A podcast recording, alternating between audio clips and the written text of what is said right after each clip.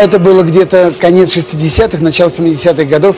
И я пацаном поехал в Москву за колбасой, за мандаринами. Естественно, денег в обрез. И я, уже выйдя из ГУМа, шел в метро.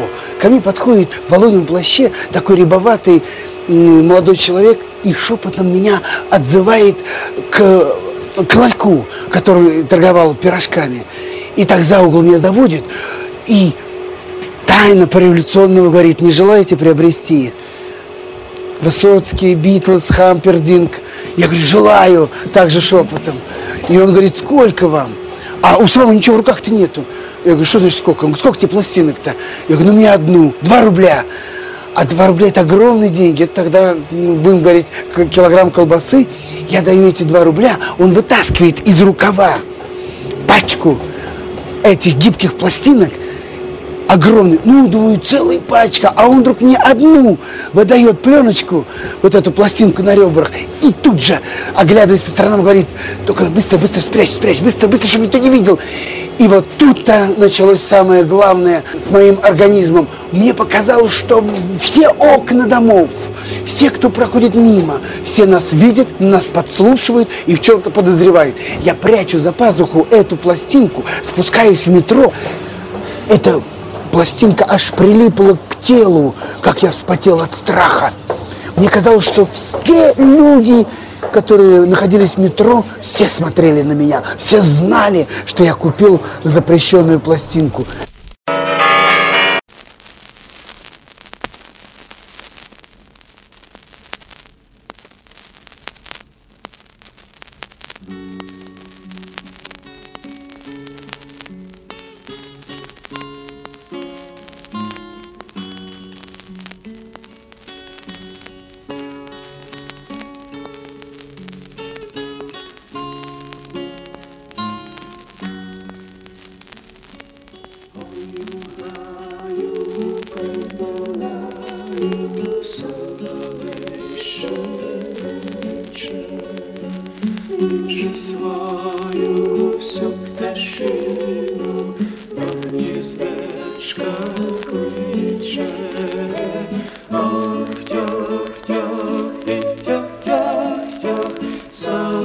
Shiver die Wäsche,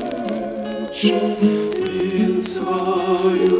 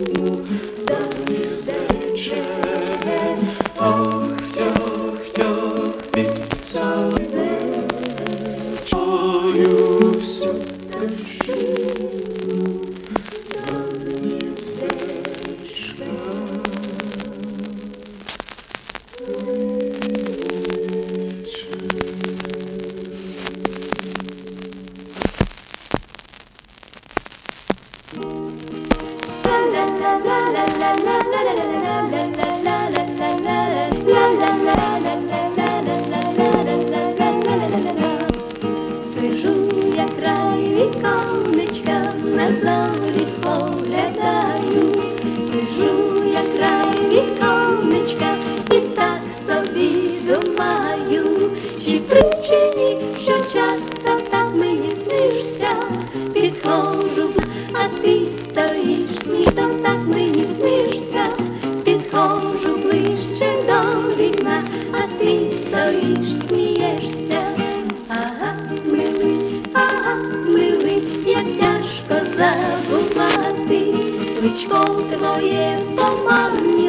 де ти вже не пізнати, так дай милий уста твої і найще раз поцілую, серце моє горить вогнем, любов за тебе я чую, так дай милий уста свої, і найще раз поцілую, серце моє горить вогнем, любов за тебе.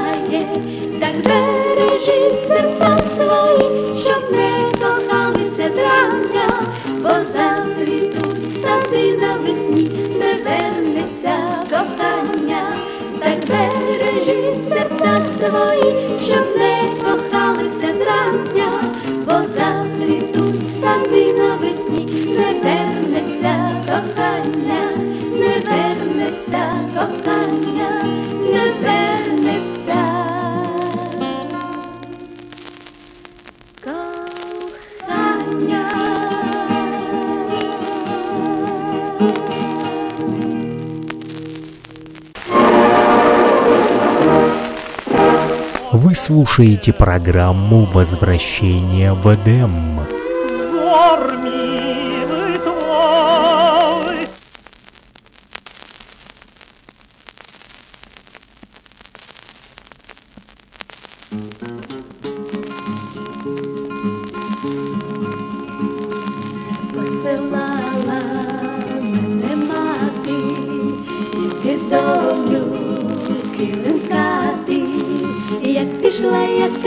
килим, теж зустрілася, я з милим, теж зустрілася, я з милим. Як пішла, я скати килим, теж зустрілася, я з милим, теж зустрілася, я з милим. Постояла коло мила, зупинила.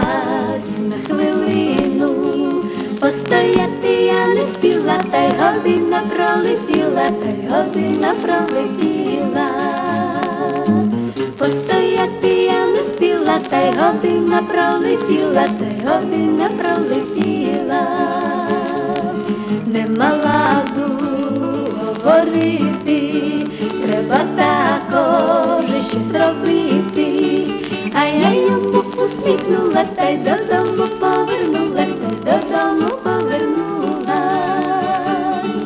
нею усміхнулась та й додому повернулась, та й додому повернулась, ти мати насварила, де ж ти дому заварилась, до півночі.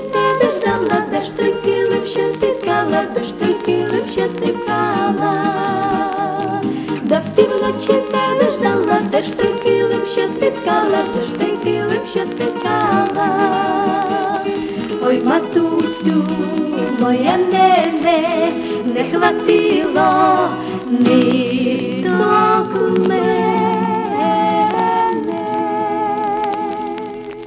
Йой-йой, ниточок не хватило. А ще пайці піли пати, я ще завтра піду в карти, я ще завтра піду в. Тайки килимати, я ще завтра піду в кати, я ще завтра піду в кати.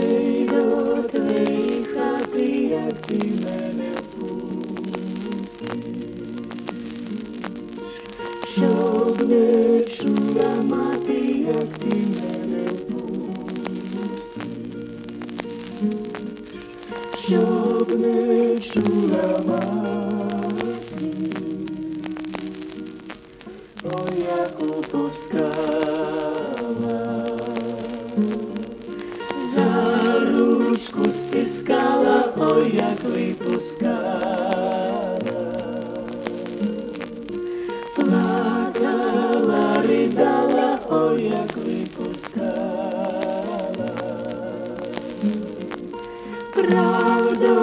keep it.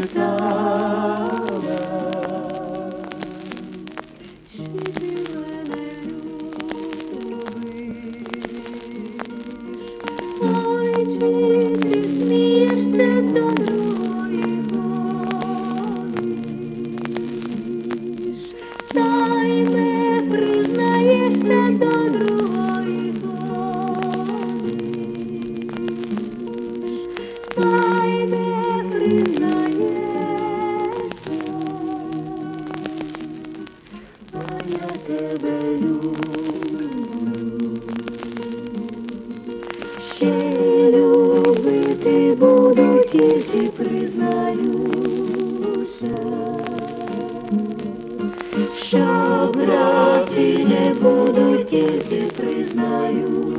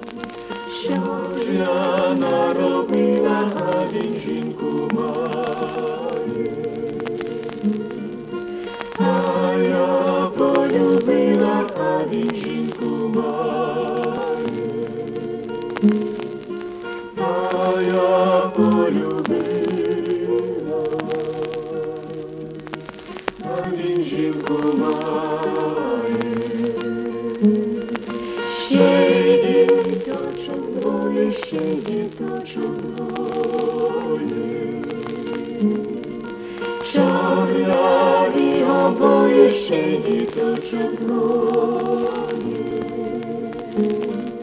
Czarniami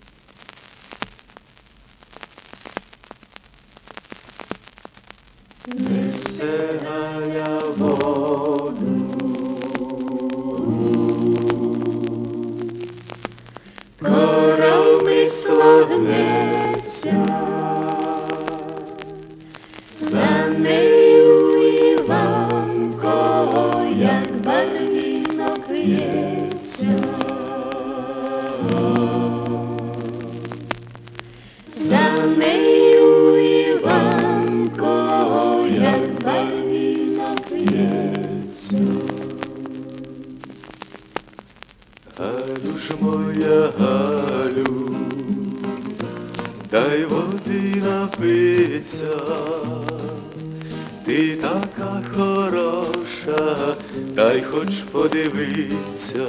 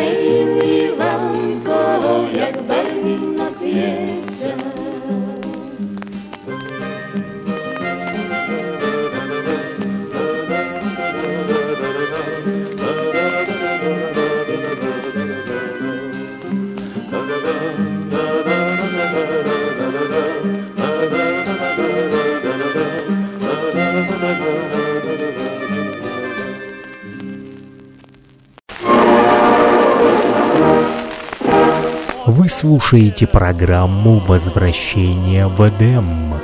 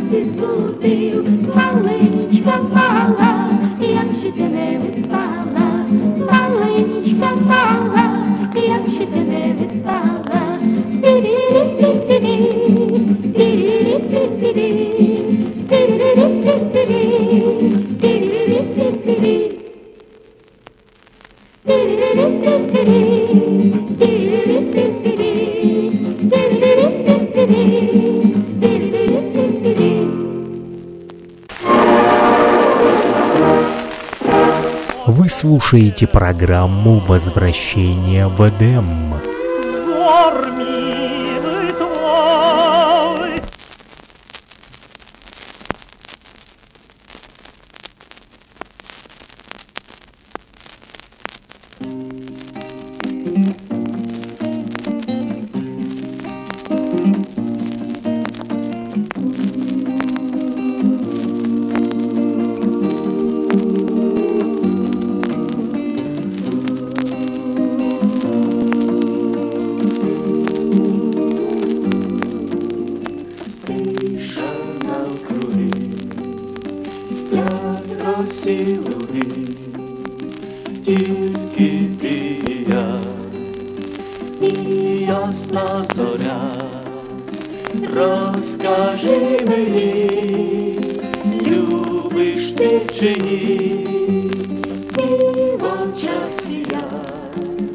Я навік твоя. Розкажи мені, любиш ти чи ні, і в очах сія, я навік твоя.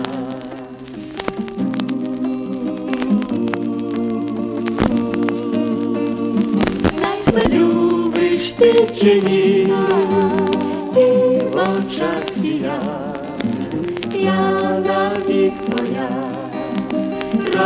Розкажи мені, розкажи, любиш ти чи ні, і в очах сія, я навік твоя. Згасла вже зоря, Гасла вже зоря, пісня солов'я, солов'я, лиш любов сія, лиш любов сія. і твоя й моя. Розкажи мені, розкажи, любиш ти чи ні, і в Я навіть твоя, розкажи мені, розкажи, любиш ти чи ні,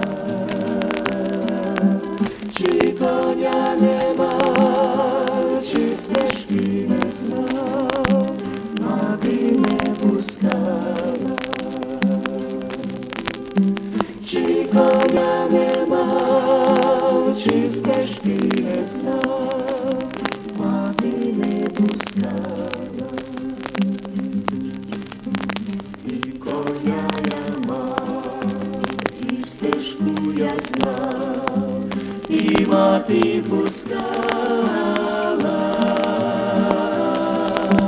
Najmensza sestra bodaj nie zrosła, siwejce schowana.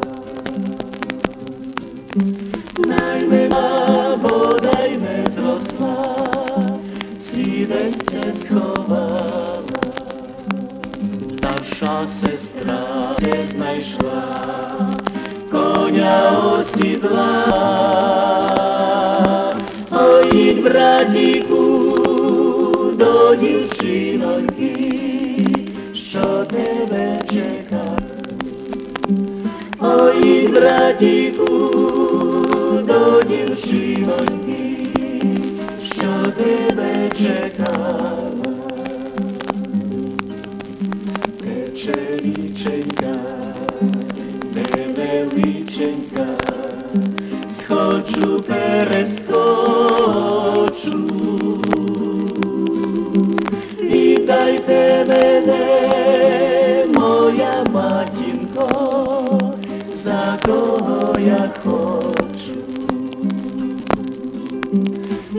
Віддайте мене,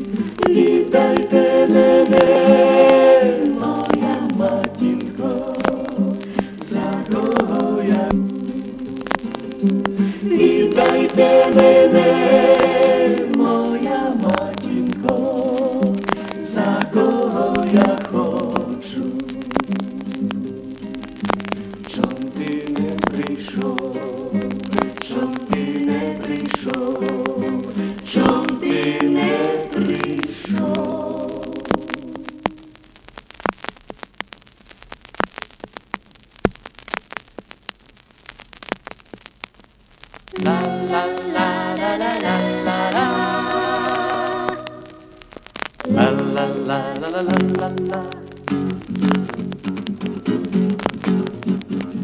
Ой, під вишнею, під черешнею, стояв старий з молодою, як із ягодою, стояв старий з молодою, як із ягодою. І просилася,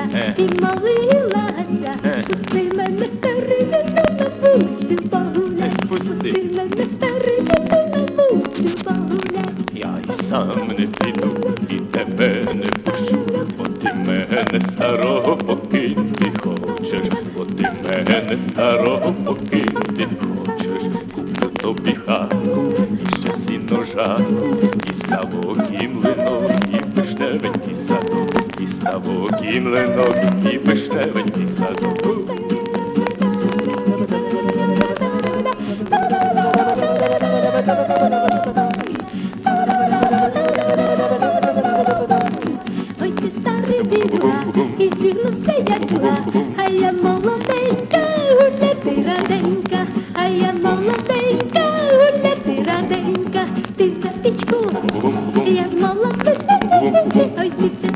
Я плачу, ти кілька марно трачу, ой, ти все спиша, я плачу. Тю. Я літа марно трачу. Ой, під вишнею, під черешнею, стояв старий з молодою, як із ягодою, стояв старий з молодою.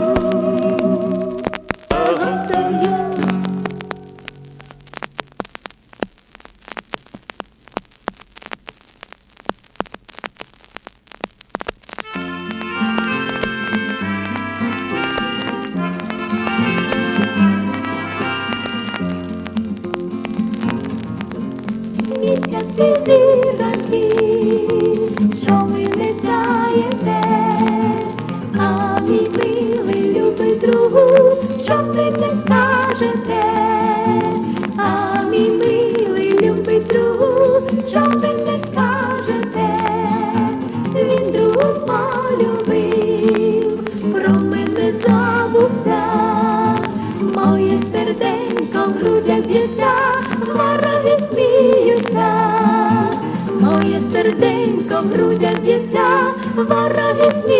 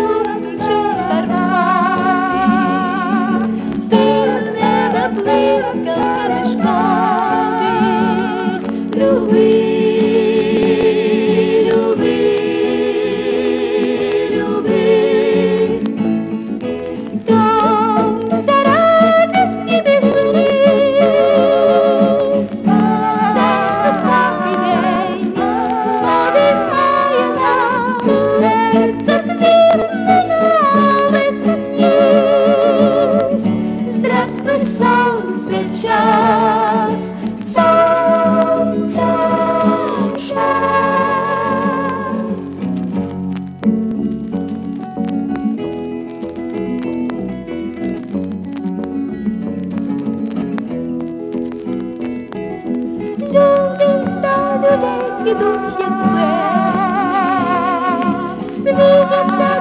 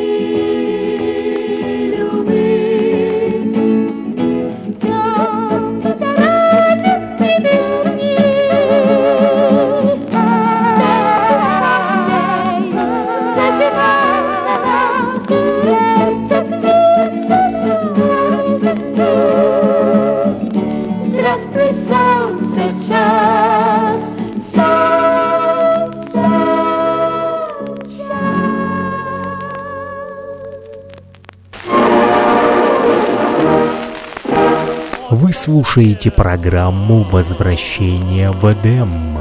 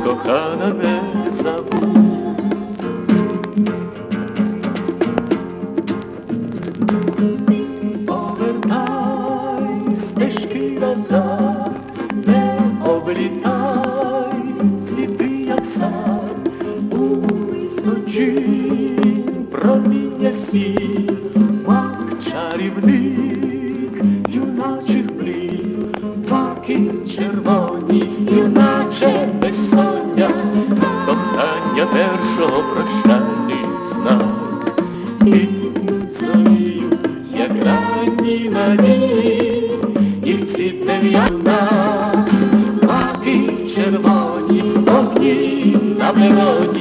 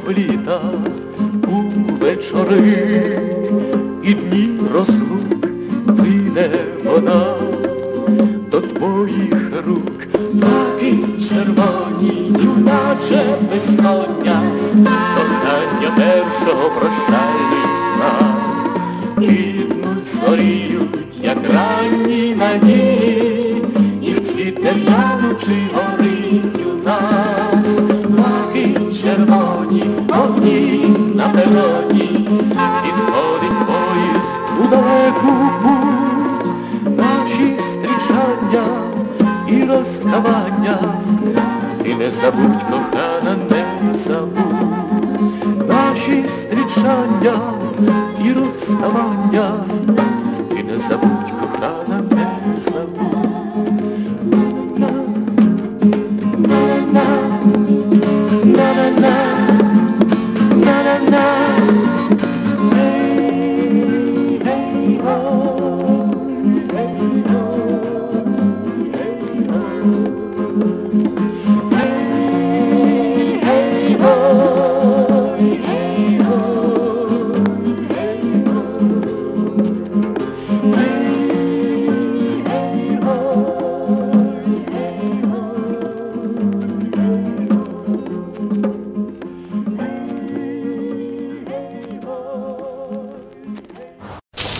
действительно, когда я приехал домой, у меня не было проигрывателя.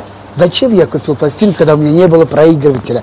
И я пошел по пацанам интересоваться, у кого есть проигрыватель. Помню, Валер Краснов говорит, пойдем. И он приводит меня к себе домой, ставит пластинку, и эта гибкая пластинка на ребрах запомчалась на этом проигрывателе под иглой. И вдруг я слышу... Я не понял, что там.